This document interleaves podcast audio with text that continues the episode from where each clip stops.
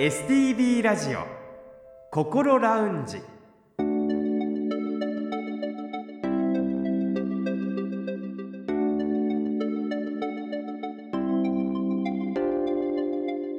おはようございます。北本隆夫です。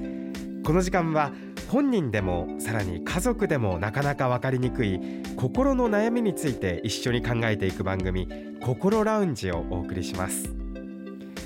さて12月は精神科特化型訪問看護を行っている株式会社ノースアクトの中村真一さん富井仁さんへのインタビューを中心に心ラウンジのアドバイザー札幌西区友メンタルクリニックの古誠与院長とともにお送りしてまいります。古先生おはようございますおはようございます。よ今週もどうぞよろしくお願いいたしますろしくお願いします。この株式会社ノースアクトのお二人は古先生にご紹介いただいたんですけれどもどんな方々ですか？えっ、とまずあの中村真一さん、この人はですね、お母さんみたいな男ですね。面倒見が良くて、はいお話がすっごく優しいですよ。それから、えー、友井仁さん、この人はね兄貴です。兄貴、そうです。きっぱり言うし力になってくれる。うんすごく頼もしい方です。そうですね私もお話ししていてすごくお話に引き込まれていくようなはい。そんな感覚がありました騙されてますね。騙されてますか？すごく優しいお二方のお話皆さんにも聞いていただきたいと思いますえ今回は設立までの経緯を中心にお話しいただきましたそれでは今月のゲストの方々をご紹介します。札幌市新琴似を拠点に精神科特化型訪問看護ステーションを運営していらっしゃいます株式会社ノースアクトの代表中村真一さんと富井仁さんです。お二方今日はどうぞよろしくお願いいたします。おはようございます。おはようございます。よろしくお願いします。よろしくお願いします。お忙しいところお越しいただきましたまずはノースアクトさんについて伺いたいんですけれどもこの団体自体はこれは設立してどれぐらいですか？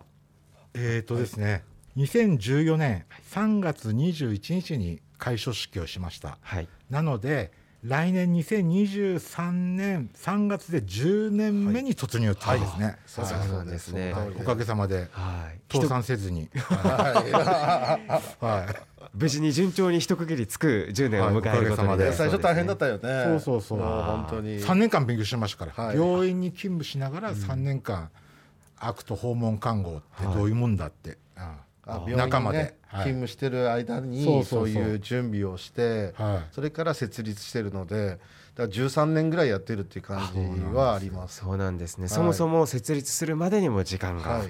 あのノースアクトができるまでどどういった経緯があったんですか？中村さんに伺います、あえっと、私あの病院の医療相談室で働いてまして、まあ、その時によく患者さんとかご家族さんからお電話来てどうしてもちょっと調子悪いんだけど病院にどうしても行きたくないという方とかいらっしゃっててそういう人の時どうやって連れて行けばいいのとかっていう相談とかもありましてだだけどやっぱり病院にいるとどうしても駐車場まで連れてきてくれたら僕が迎えに行きますみたいな感じしかできなかったんですよね。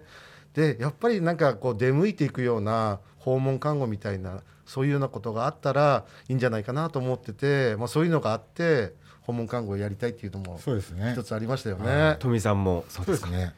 あとあのまあ訪問看護をやるっていうことで退職するときは半年前に言わないとダメだっていうので、あの大谷地病院の田尾会長に言ったんですよね。はい。そしたらあのいや看護師とね精神保健福祉士がこうやって経営するのは素晴らしいことだって言ってはあ。逆に応援してくれまして、はいそうですそうです。半年前にあの管理運営会議でみんなの前で公表して、はい。プレッシャーかかったんですけど、はい。なんとかかんとか。はい、本当にさまざまな出会いもあったかと思うんですがその辺はいかがですか？そうだねやっぱりねなんかスタッフがあのこういうことをあの精神科でねこう精神科単体での訪問看護をやりたいって言った時にこう一緒にやっていきたいっていうワーカーソーシャルワーカーだったり、看護師がいてくれて、6人でスタートできたんですよね。そね。だそれは本当にありがたかったことですね。なんか病院っていうねところで働いてる人がこう病院のね看板背負わないで単体でやるっていうところにやっぱなかなか勇気ないよねみんなね。そうそうそこ来てくれたっていうのはありがたいです、給料だって初め、本多く出せないんですよね。でもそれでもいいからって自分の後輩だったんですけどもついてきてくれて。で今も働いてます。一緒に、はい。でもそれだけ皆さんが必要だと思って使命感を持って働ける場所だということですよね。ありがたいことに、本当になんか今思えばだけどなんか苦労したことってもう忘れちゃってて、はいなんかい今だもんねね。本当にね。ね。もう今な今の悩みの方が大きくて。聞かれれば過去のことは言うんですけれども、もう今前向いていくしかないですよね本当。これから。それこそこの番組を担当している高西洋院長ともああもう高先生最高でした。あどどのような関わりがあったんですか？あまず。そうですね。高先生はやっぱり僕の方であの看護師協会っていうところの,、あの講師としてあの認知症のことを語るっていうこと講演であの高西洋先生が来るっていうことで、はい。もうなんか高西洋っていう名前だけとあと漢字見た時に、精神科の女性のすごい美しい人が来るんじゃないかと思って行函ったんですよ。函館まで行ったんですよ函館まで。いや行ってない行ってない。函館じゃなかった函館あそう函館の先生あ当時あの高先生函館で働いててわざわざ来てくれてたんです札幌に、その公園に行って、もうドキドキしながら待ってたんですよ、それなんか舞台の上でめ、赤い眼鏡かけた人が やってるんですよ。あこれ製薬会社の人だなー なんて言ってたんですよね。そしたらいきなりその人だったんですよ高西洋先生。喋り出したら本人だったっていう、はい。そしていきなり一発目ね、なんか関西弁で、こう、こう西洋。違う違うあの10年前から同じこと言ってます、はい。ああ西洋高西洋の高西洋です。って言ってましたね。あーあもうの忘れんやろとかつって。ねえうちの番組でその自己紹介して放送上カットされてるそれを、あの医療者が何百人いるところでやってました。へえ。だけど、中国人っていうのも自分で言ってて、中国人のドクターが。パワーポイント使って日本語で書いてしかも日本語で説明するっていうことは結構難しいんやでとかっていうようなことをおっしゃっててやはりその出会いが大きかったですか？大きかったです。っていうのはあの認知症の医者の考え方っていうのがすごい素敵だったんですよ。もうなんかあの認知症になって精神科で入院すること自体どうなんだろうとかっていうことを問題提起してくれたりとかあと認知症になって長く入院するんじゃなくて調子悪い人がいたら入院になるからたとえ入院者入院の方が来た場合は多少悪くても退院してくださいねっていうようなことを外来のあの診察室でカンファレンスをして入院するっていうようなねこととかもやってていやこれはなんか こんな先生いるんだと思って妙になんか不安になって高西洋推しになったっていうのがその時ありました。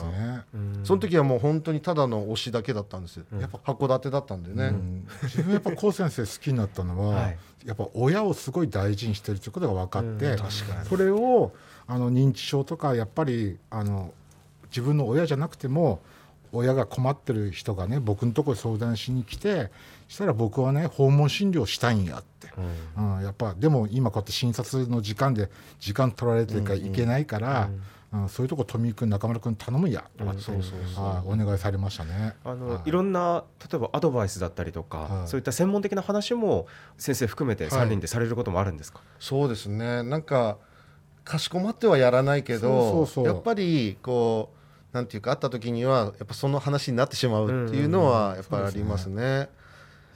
はい、であとカンファレンスとかっていうのもやっぱりあってまあ高先生に入ってもらって、あの主治医の意見だったりとか聞くんですけど、まあ、高先生はやっぱりあのスタッフの意見だったりとか当事者の方の意見はどうなんだろうかっていうそっち本位なんでどっちかというと先生がこうした方がいいからこうこれでやるでっていうのはないです、みんなの意見を組んでくれるっていうところも大きい先生かなとは思いますね。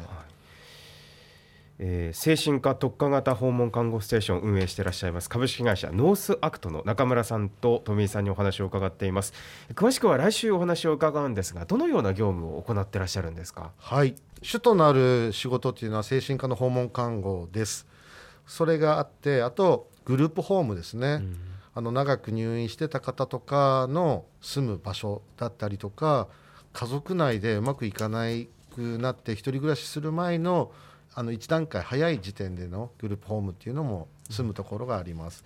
あと就労支援という形で訪問看護やってるとどうしても働きたいっていうニーズがすごく多くてその就労支援っていうのもやってます。あともう一つ地域活動支援センターっていうところですね日中活動がない方が6割ぐらいいらっしゃってて、まあ、その方の行き場所とか居場所づくりっていうのを考えてあの地域活動支援センターとこの4つがあります。お二方にお伺いしたいんですが業務を行う上で大切にされていることは何でしょうか？まず、えー、富井さんからお願いしますはいはい、やっぱ一番大事なのは接遇ですね。はい。まあ契約するときにあのその利用者さんと初めて会うんですけども、まあ一応あの病院からはこの人は幻聴がある人だとか妄想がある人だとかそういう話はちゃんとあるんですけどもちゃんと行くんですよね。はい。でもう最初のコンタクトがもう大事で、もうスマイルスマイルで、やっぱ向こうも緊張するし自分もやっぱ緊張するんですけどやっぱスマイルを忘れずに。はいはい、でもう今もう9年目ですから今はもうその最初のコンタクトは多分大丈夫だと思います。はい、まあ富井さんはいらないですとか言わないです。まあ大事にしてますねそこは。やっぱりでも9年目になったとしても最初のコンタクトはやはり緊張されるものなんですねそうですね。はい。そして代表の中村さんはいかがでしょうか、大切にされていること私が大切にしてるのはやっぱりあの目の前の利用者さんっていうか目の前の人っていうのを大切にしてます。でやっぱりあの何をあの一緒にやっていけるかとか考えたりとかでその方のバックボーンというか病院の職員だったりとかご家族さんだったりとか友人とか、まあ、そういうようなところもちょっと大切にしながらあのこの4つさっき訪問看護グループホーム地活就労っていうのをやってます。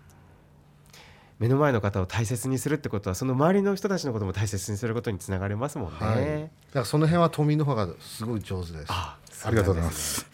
ご家族も大切にしております。はい。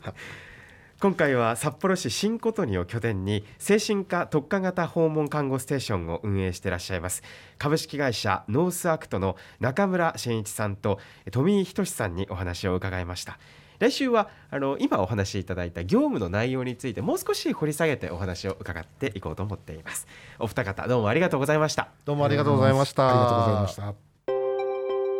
STB ラジオ心ラウンジ。先生のお話もたくさん出ましたがお話聞いていかがでしたか？いや私の悪口言うてなくてよかったなと思ってますけどね。そうですね。はい。あの実はですね私がこの2人を見て開業する気になったんですよ。あそうなんですそうです。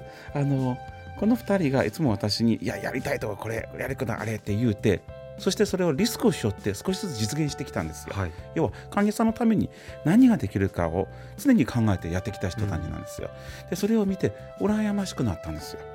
で実際に私もやりたいこといっぱいあるのにこうしたいなああしたいなっていっぱいあったんですけどそれで開業しようかなと思った時に真っ先にこの2人に相談したんです。そうなんですね。はい。開業していいと思いますって聞いたらやりましょうって。でその、えー、大体半年後ぐらいかな開業しましたね。ああそうなんですね。はい。でまああの2人が喋ってなかったんですけども最初すっごく苦労してたんですね。特にお金の苦労してましたね。苦労してここまで来たと思います。本当にいやよくここまで来たなっていう感じは私はしていますね。実際に患者さんのもとに訪問をしていくそういった方々の存在というのはかなり大切なんですね。そうすごく大切だと思いますよ。というのはですね、あのー実際に訪問しないと生の、えご本人の姿見えてこないことが非常に多いんですよ。どんな環境でどんなお家に住んでどんな生活をしているか。そこを情報として収集して私に伝えてくださりますしそれからですね実際にその現場を見て患者さんと一緒に考えていろいろ改善していくこれ非常に重要だと思いますね。あまりこうもしかしたら知られていない存在かもしれないですけどやっぱりすごく大切だっていうこと。そうです。あの本当にね極端な話お医者さんは薬を出しますよね。そしたら当然患者さんは飲んでくれるもんだと思ってるんです。そしたらあれ？なんでこんだけ出してんのに寝ないだろうって。ほんなら訪問看護師が行ったら先生ね たくさんね薬そこに溜まってるんですよ。実はちゃんと飲んでなかったんですよ。回数が多すぎて。わけわからなくなってるでそれを教えてもらってあそうかじゃあ回数をまとめようって訪問看護師さんの意見を受けるとじゃあ寝る前だったら確実に飲めそうだと。じゃあ全部まとめて寝る前にしようとかいう改善策ができたりしますあの富井さんがおっしゃっていたあのすごく大切にしていること接遇だっていうふうにおっしゃってましたが、はい。接遇というのは最初に会う時のことってことなんですかね？そうだと思いますねやっぱりそこでこう笑顔笑顔ってはい。おっしゃってましたがやはりはい。患者さんとこうやって関わるっていうのは、はい。あの大切なことでもありそして難しいことでもあるんだなっていうふうに少し感じたんですが。そうです。あの患者さんが私と喋れてもじゃあ私があの訪問看護を紹介するとなるとじゃあどんな人が来るだろうすごく緊張するんですよ。はあ確かに。患者さん側からしても、そうです、うん。であの下手したら前の日からもう寝られなかったりするぐらい緊張することがありますねでそうすると富井さんのようにねキラキラキラキラ笑ってる人はいの方がねずっと接しやすいと思いますそうなんですねそういった意味でも笑顔を絶やさずに接してらっしゃるっていう、そんなお二方なんです、ね。そうですということで来週以降もお二方の話を聞いていきたいと思っています。古先生来週もどうぞよろしくお願いいたしますよろしくお。願いいたします来週も株式会社ノースアクトの中村真一さん富井仁さんへのインタビューをお届けしますのでぜひお聞きください。STV ラジオ心ラウンジ北本隆夫でした。